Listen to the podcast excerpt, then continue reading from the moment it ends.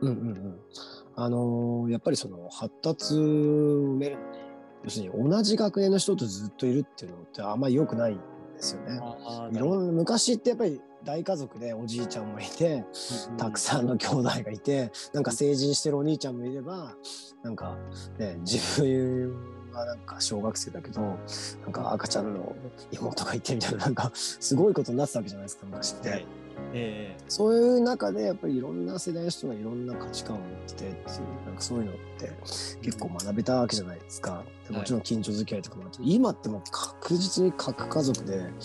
かつね学校行けば同じ学年多い、うん。うん、だまあスポーツぐらいですよね多分。確かあのサッカーとかそういうのでは多分ただそれもそれでねなんだかんだ言って、うん、体格の差ってでっかいから相当優秀じゃないと上の人たちに混じってなんか種張るっていうのは難しいだろうしそうするとやっぱり違う学年の人と一緒に交わるってあの、ね、社会勉強するって機会っていうのはすごく重要だと思うんですよね。にいや本当そうですね。いろんな人にやっぱり合わせなきゃって。そう。うんあのおばあちゃんとか近くにいないので、うん。これはすごく意識してますあうちもねちょっとズームでしか話せないので近くにやっぱりおばあちゃんがあの、まマンションに2階建て住んでるのでよくねあのお買い物代わりにコロナの時とかの行ってあげたりとかそういうので、ね、子供たちとちゃんとコミュニケーション取ってもらったりとかっていう機会を設けたりとか結構やっぱりねあの肉親じゃないけどもこちらのおばあちゃんとかと結構仲良くする機会っていうのを積極的に作ったりっていうのはしてましたね。それ素晴らしいですね。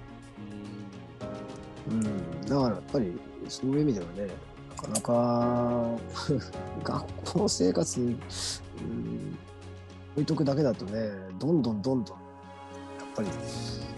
なかなか発達がしづらい状況になってきますもんね。確かに、そうですね。あとはあれですね、ちょうど先ほど、えっ、と、ジーマさんが送っていただいた記事の中で、はいさっきの話にも出てきましたけども、寄付をするっていう話をはいはいしてたじゃないですか。はいで、なんか、はいあの僕も、なんだかね、小さい時、教会に行っていたんですね。で、なんか、毎週日曜日に、あの、日曜礼拝みたいなのがあって、ではい。どうするとかっていうのが結構あのあったんですけど、まあ、身内にもそういう人がいて、で、なんか行ったんですけれども、今回そんな子供とその恐竜ビジネスをする、あえてビジネスって言ったらちょっとお金をもらって、それでそのお金を、おと寄付しようと思ってるんですね。まあ、全部うんじゃなくて。うんうんうん。あって、まあ、これ、なんていうかって、あのチベット仏教の方で、えっ、と、はい。言ってたものの中で、えっと自分のあの財団を作りなさいって言われてるんですよ。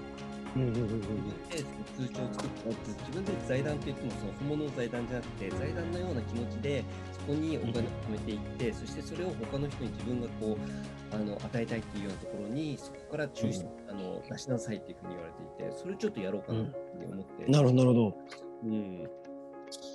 なるほどなるほどすごくいい試みじゃないかなっていうふうに思いますよね。うん。でで結構僕が、まあ、いろんな人に言われたのは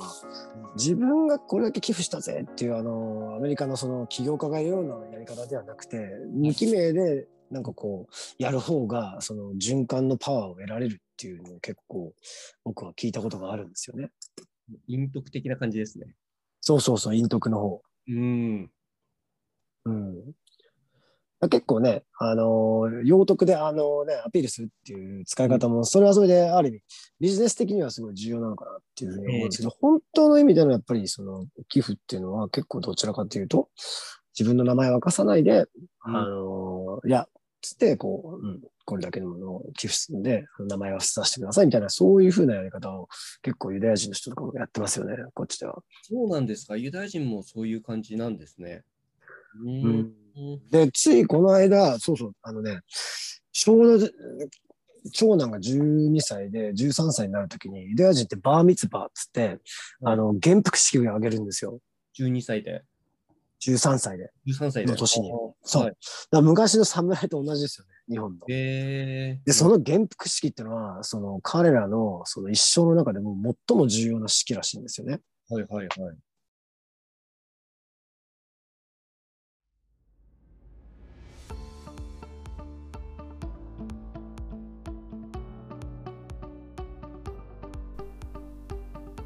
今回も最後まで聞いていただいてありがとうございました。このタイミングでピンときた方は是非フォローをよろしくお願いします。質問や感想などがありましたらコメント欄の方に書いていただけるととても嬉しいです。ライブでの対談に反映させていただくとともに質問については定期的に配信の方でお答えさせていただきます。では次回の放送でまたお会いしましょう。